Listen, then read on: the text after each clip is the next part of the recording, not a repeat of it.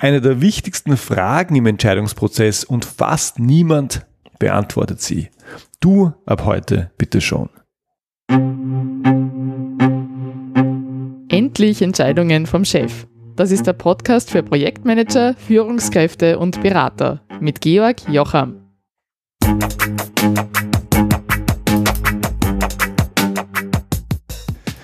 Ja, willkommen. Schön, dass du da bist nach einer längeren Pause in diesem Podcast. Heute geht es um ein Thema, äh, und zwar, es gibt eine Frage, die du beantworten musst. Also eine Frage, die wird beantwortet, aber es ist besser, du beantwortest sie im Entscheidungsprozess, wenn du eine Entscheidung haben willst. Und diese, äh, diese Frage ist so wichtig, dass ich ähm, das heute auch aus unterschiedlichen Gesichtspunkten beleuchten werde, aus dem privaten Bereich, aus dem beruflichen Bereich, aus dem Thema Bewerbung und auch aus dem Bereich Unternehmertum und Selbstständig, weil ich glaube, die Frage ist so unglaublich unterschätzt. Und äh, ja, ich glaube, da gibt's halt einiges zu lernen aus dieser Episode. Bevor ich aber ähm, starte, eine, eine Bemerkung, Bemerkung in eigener Sache.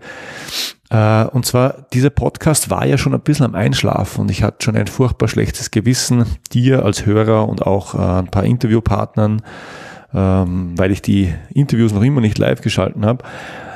Ähm, und das kam so, ich habe vor zwei Jahren meinen Provider gewechselt äh, für den Podcast, aber auch für die ganze Website und dann äh, gab es keinen Zähler mehr für meinen Podcast. Ich habe also nicht mehr gesehen, wie viele Leute das sehen und dann lief das Geschäft so gut und die Reaktion auf den Podcast, die waren jetzt überschaubar, einfach deswegen, weil es halt auf Podcasts nicht unendlich viele Rückmeldungen gibt. gibt. Das ist halt so. Und ähm, Jetzt habe ich jetzt wieder mal Provider gewechselt vor einem Monat und plötzlich funktioniert der Zähler wieder und ich schaue da rein und sehe 869.500 Downloads. Das heißt, dieser Podcast ist schon fast eine Million Mal downgeloadet worden, alle Episoden, ähm, die stärksten Episoden über 10.000 Mal und äh, ich bin schwer beeindruckt. Ich, ich habe ich hab jetzt wirklich die letzten Jahre geglaubt, das wäre ein, äh, äh, ja, ein Randgruppenprogramm. Ich hätte so irgendwie 50 Leute draußen, die sich das anhören und die kenne ich auch alle und die melden sich regelmäßig bei mir.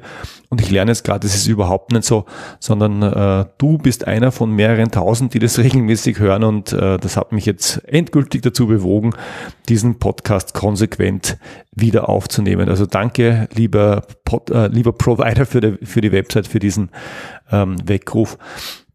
Ja, und damit das nicht mehr passiert, äh, ein kleiner Hinweis, bitte bleib in Kontakt mit mir. Also verlink dich mit mir am liebsten auf LinkedIn, da bin ich am häufigsten ähm, in letzter Zeit und gib mir gerne Feedback, äh, tritt mit mir in Interaktion, damit ich auch weiß, welche Themen ich bringen soll. Ich habe eine lange Liste, aber ich ziehe natürlich immer gern Themen vor, wenn ich angestupst werde.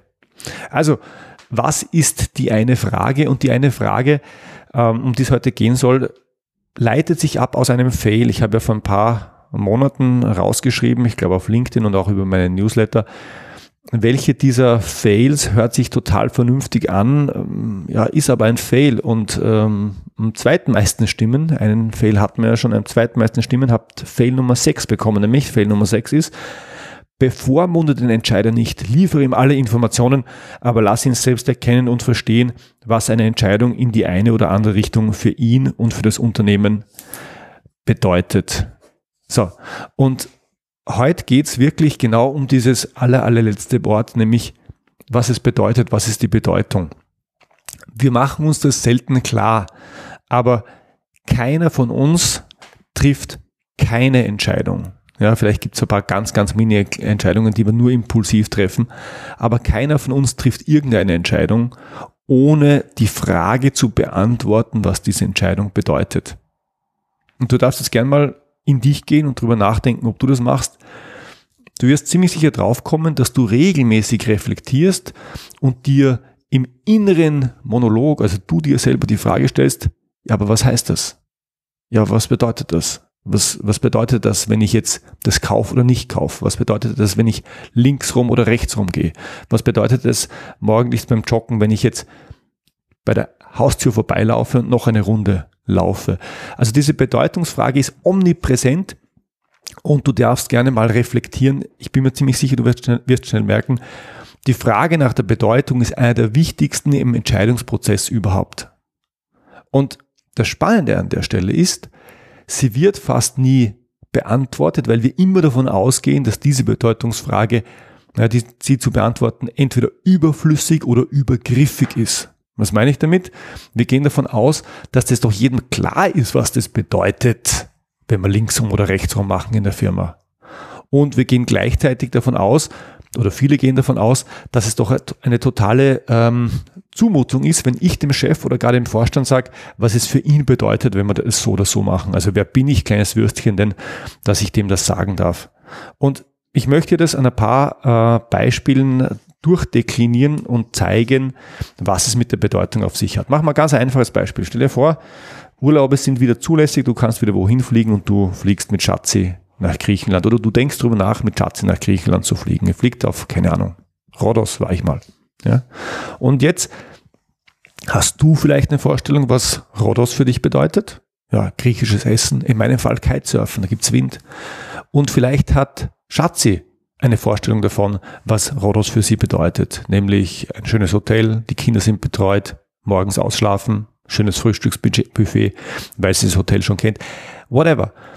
Diese Frage nach der Bedeutung wirst du in dem Kontext üblicherweise nicht stellen und auch nicht beantworten müssen, weil es so offensichtlich ist. Also jeder wird für sich ja, die Frage stellen, was bedeutet es für mich und eine zufriedenstellende Antwort bekommen und auf dieser Basis ja, den Griechenland-Urlaub unterstützen oder eben nicht unterstützen. Aber auch an der Stelle ist es nicht verkehrt, wenn du Bedeutungsvorschläge machst. Also wenn du zum Beispiel deinen Partner davon überzeugen willst, dass ihr das eine oder andere Auto kauft oder wenn du ihn davon überzeugen willst, dass ihr äh, dorthin und nicht dahin auf Urlaub fährt oder vielleicht zu Hause bleibt im nächsten Jahr, also wir wissen ja nicht, wie das mit Corona alles ausgeht, dann ist es keine schlechte Idee, drüber nachzudenken, was es für dein Gegenüber, für deinen Partner bedeutet und das auch zu sagen. Ja, wir, wir könnten dorthin fahren, wir könnten das machen und das bedeutet für dich oder das bedeutet für uns als Paar oder das bedeutet für uns als Familie und dann ja, füllst du den Raum mit dem, was es eben aus deiner Sicht bedeutet. Und regelmäßig wirst du merken, dass dein Gegenüber, in dem Fall der Partner, sagt, ach ja, stimmt, du hast recht, das, ja, das hatte ich so gar nicht bedacht. Das heißt, auch im privaten Bereich darfst du gerne nachdenken, was es für dein Gegenüber bedeutet oder auch fragen, was es für dein Gegenüber bedeutet, was es für dein Gegenüber heißt. Gehen wir im nächsten Schritt vielleicht ins, ins Business. Und zwar stell dir vor, du bewirbst dich auf einen Job und jetzt ähm, hast du vielleicht eine tolle Ausbildung, ja, Universitätsstudium auf einer angesehenen Universität möglicherweise. Und dann bewirbst du dich und argumentierst, nehmt mich doch bitte, weil ich habe so gut studiert. Und jetzt möchte ich dir mal bewusst zeigen, was das für dein Gegenüber bedeutet, wenn du da reinkommst und so argumentierst, wie viele argumentieren. Nämlich ich argumentiere mit meiner Ausbildung. Und wir dürfen uns vorstellen, wir haben da beispielsweise einen Ansprechpartner in HR und dieser Ansprechpartner in HR, der sieht das und fragt sich implizit, der wird das vielleicht gar nicht aussprechen, was bedeutet es für mich, dass du ein tolles Studium mit Spitzennoten auf einer Top-Universität hast? Und die Antwort ist relativ einfach. Wenn der HR-Ansprechpartner voraussieben muss, dann weiß er, ha, der kann auf der Liste bleiben, weil da mache ich nichts falsch. Also vor allem in Unternehmen, wo Fehlerkultur nicht so, also ein Riesenthema ist, aber nicht so toll ausgeprägt, also wo Leute keinen Fehler machen wollen, dann nehmen sie solche Kriterien wie einen tollen Abschluss, wie eine gute Ausbildung gerne als Rechtfertigung. Weil wenn irgendwer sagt, ja, aber den, den du mir da vorgeschlagen hast, der kann ja gar nichts, dann sagt man ja, das mag sein oder nicht, aber das konnte man ja gar nicht beurteilen, weil der hatte einen Abschluss auf einer tollen Universität. Das heißt, du kannst, und du merkst es schon, ich, wenn ich gerade sage, das heißt, dann ist das ja nichts anderes als das bedeutet. Das bedeutet, diese Bedeutung ja, ist auch oft da, um Sicherheit zu gewinnen. Sondern wenn du jetzt an den, einen, deinen zukünftigen Chef denkst, der auf Basis der Bewerber auswählt, wenn er, den, wen er denn letztlich einstellt, dann sieht die Bedeutung ganz anders aus, weil der wird wahrscheinlich nicht denken, ich nehme jetzt jemanden, wo ich das geringste äh, Risiko habe, dass der eine Pfeife ist, sondern der wird sich überlegen, was will ich denn? Welches Problem soll mir der Mitarbeiter, die Mitarbeiterin denn lösen? Und wer kann denn das am ehesten? Und der wird, wenn du es ihm als Bewerber anbietest, auf ganz andere Dinge schauen, nämlich hast du das Problem schon mal wo gelöst?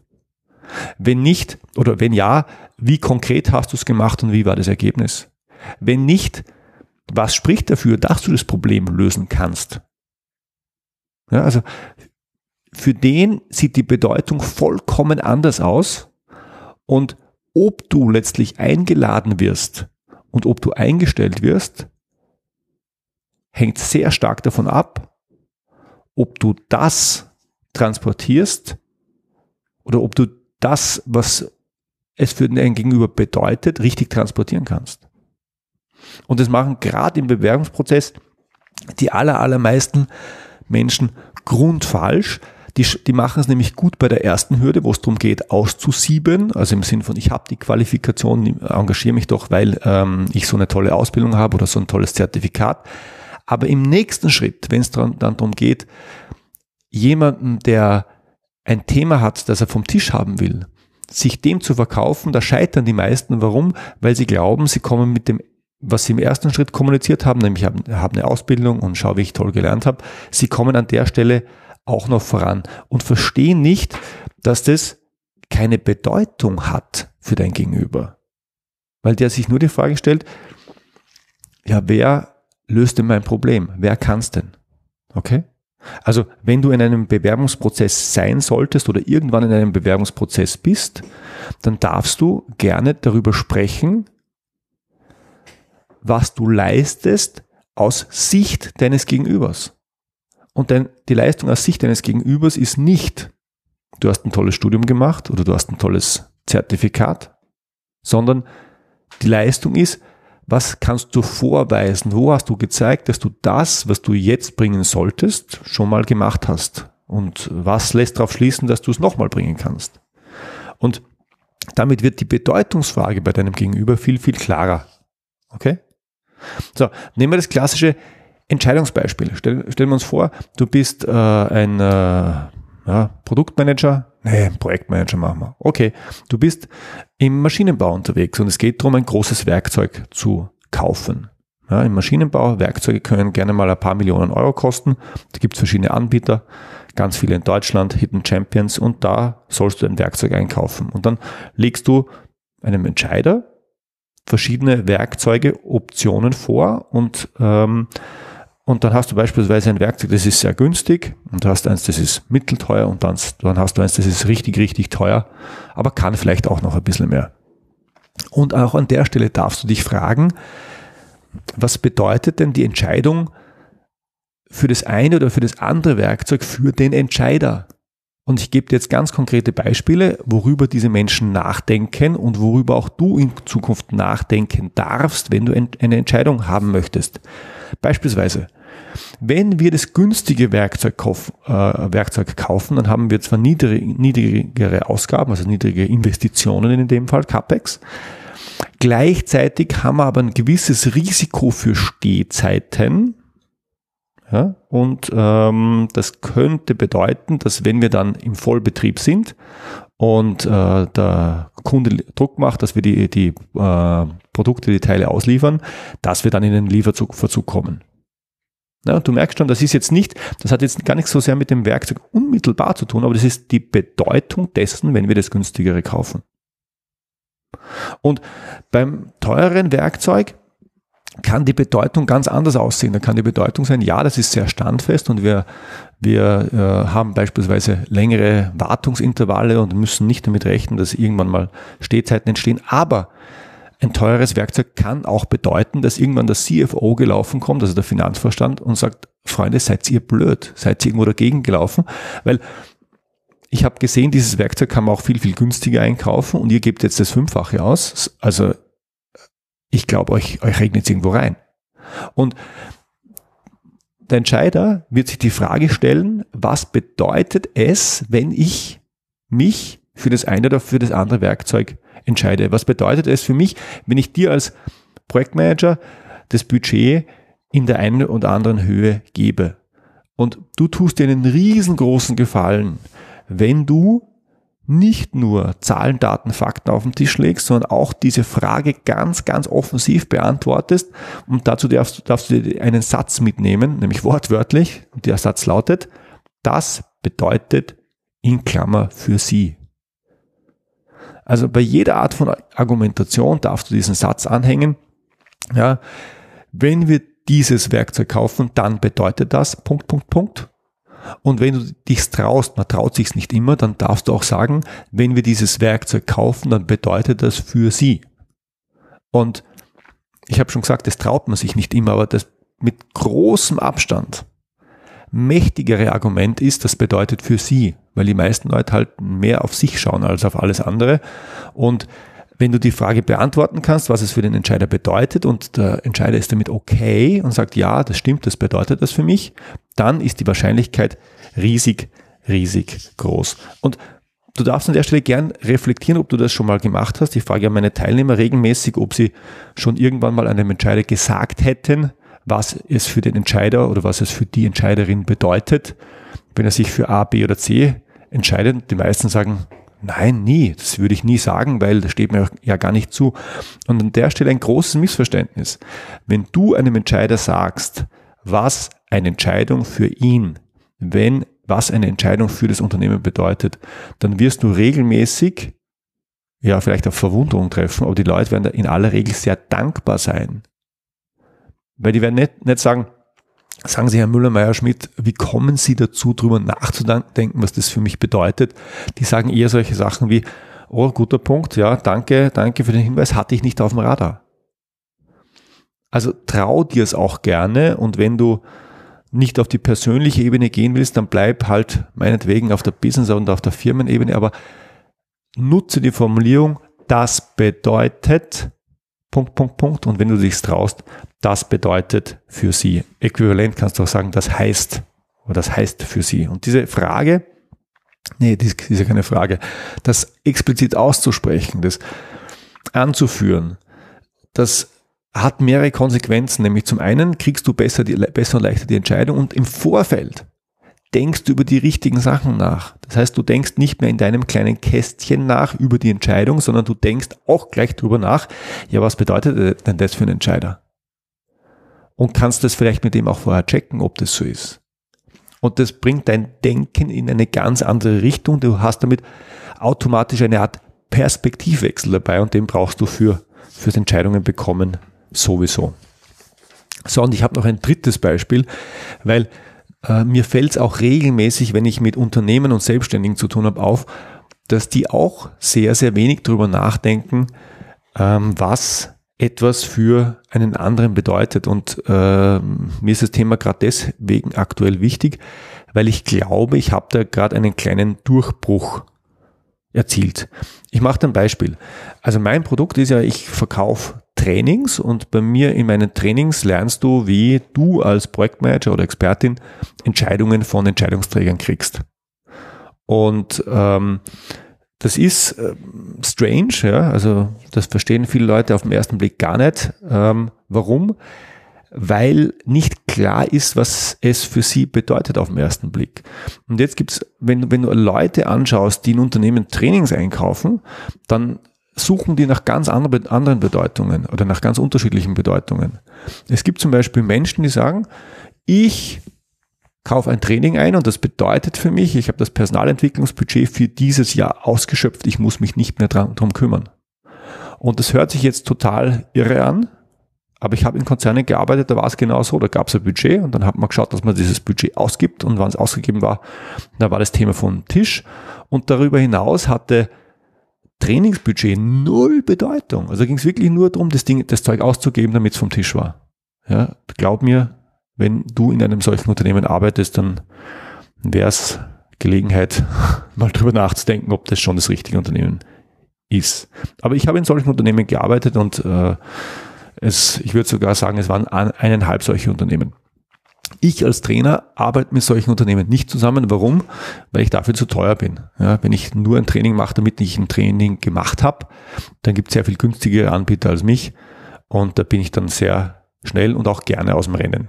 So, und jetzt, jetzt kommen wir auf das Thema, was bedeutet es denn, wenn du als ein Teilnehmer bei mir beispielsweise lernst und dann weißt, wie du Entscheidungen bekommst. Es bedeutet viele unterschiedliche Dinge. Es bedeutet, du hast deutlich weniger Arbeit, weil du halt nicht permanent in Folgetermine musst und äh, Unterlagen wieder vorlegen musst und Themen nacharbeiten musst. Das bedeutet, dass du bei dir, wenn du ein Projektmanager bist, im Projektteam deutlich mehr Akzeptanz kriegst. Warum? Weil du halt nicht zum Jagen rausläufst und dann äh, vom äh, PLA im Sinne von die Jagd nichts zurückbringst und mit leeren Händen zurückkommst, sondern weil du eine Entscheidung mitbringst und man weiterarbeiten kann. Du hast deutlich mehr Spaß, wenn du dein Thema voranbringst. Und am Ende des Tages, äh, wenn es darum geht, wie ist das Projekt ausgegangen, wie sind die Zahlen, na, dann bist du erfolgreich. Dann hast du ein Erfolgserlebnis und du wirst auch gute Karten haben, wenn es darum geht, dein Gehalt zu verhandeln, weil du kannst sagen, naja, ich habe das Projekt, alle Projekte sind überzogen, alle haben ihre Budgets überzogen, keiner schafft es in Time und ich habe es aber geschafft. Und du hast es vielleicht deswegen geschafft, weil du halt in der Lage warst, die Managemententscheidungen, die du brauchtest, intern oder auch vom Kunden zeitgerecht zu bekommen. Und für Entscheider ist die Bedeutung eine vollkommen andere. Ja, für Entscheider. Wenn ich, ich habe mal, ich habe einen Fehler gemacht auf einer Party, einem CFO zu sagen, ich mache Trainings zum Thema, so bekommt man Entscheidungen von Entscheidern.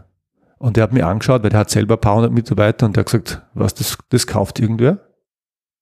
Und das war total logisch, weil aus seiner Sicht war diese Art von Leistung natürlich fast eine Zumutung, weil die implizite Botschaft ist ja, ich entscheide nichts und das braucht, meine Leute müssen irgendwas lernen, damit ich das jetzt besser mache oder dass ich das besser hinbringe. Also der hat das überhaupt nicht verstanden und ich verstehe es, weil die Bedeutung finde ich ist natürlich eine ganz andere, nämlich er kriegt die Themen vom Tisch und muss nicht in Folgetermine gehen, die ihm erst recht wieder Zeit stehlen. Er kriegt Mitarbeiter, die nicht herumlabern, sondern die zum Punkt kommen. Er kriegt Meetings, die nach fünf oder zehn Minuten enden und nicht eine oder zwei Stunden dauern, vielleicht ohne Ergebnisse. Er kriegt Unterlagen, die so knackig sind, wie er sie sich wünscht und wo er selber entscheiden kann, wie weit er ins Detail geht, wenn er sie liest. Das sind die Benefits für die Entscheider. Und warum sage ich Durchbruch? Ganz einfach, weil ich, ich hatte immer das Problem, ja, das glaube ich als Dienstleister passiert es öfter, dass du unterschiedliche Ansprechpartner hast und der Nutzen oder die Bedeutung ist sehr, sehr unterschiedlich, abhängig davon, mit wem du redest. Weil du hast schon gemerkt, der äh, Projektmanager, der Experte hat den Nutzen oder das bedeutet für ihn weniger Arbeit, mehr Zufriedenheit, mehr Drive, mehr Anerkennung, mehr whatever.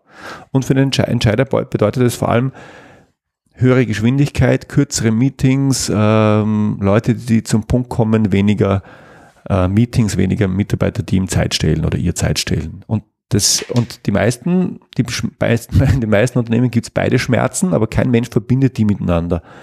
Und ähm, Durchbruch, weil ich glaube, ich habe jetzt endlich eine ähm, Formulierung gefunden, die aussagt, was meine Trainings bedeuten. Und diese Bedeutung wird von beiden verstanden. Ich sage es dir mal schnell, nämlich Schluss mit Folgeterminen und Wiedervorlagen. Ja? Und ja, du darfst mir gerne ein Feedback geben. Meine E-Mail-Adresse info.georgjocham.com. Aber Schluss mit Folgeterminen und Wiedervorlagen oder Entscheidung statt Wiedervorlage oder Entscheidung statt Folgetermin. Mir gefällt am besten Schluss mit Folgetermin und Wiedervorlage. Beschreibt es für beide Seiten. Ja? Also der Projektmanager, die Projektmanagerin weiß, ich muss nicht in den Folgetermin und das Thema nochmal ausarbeiten mit allen Konsequenzen, die hinten dranhängen. Ja, mehr Arbeit, mehr Nachtschichten, weniger Akzeptanz vom Team, Overdraft im Projekt. Und der Entscheider versteht das Thema auch und kann es mit Bedeutung füllen. Also noch lieber fülle ich es mit Bedeutung, was ich jetzt gerade mache, nämlich es bedeutet für ihn, ja, es braucht keinen weiteren Termin, den man irgendwie in den viel zu vollen Terminkalender reinquetschen muss und das Thema kommt schon wieder und ich krieg's nicht vom Tisch mit allen Konsequenzen.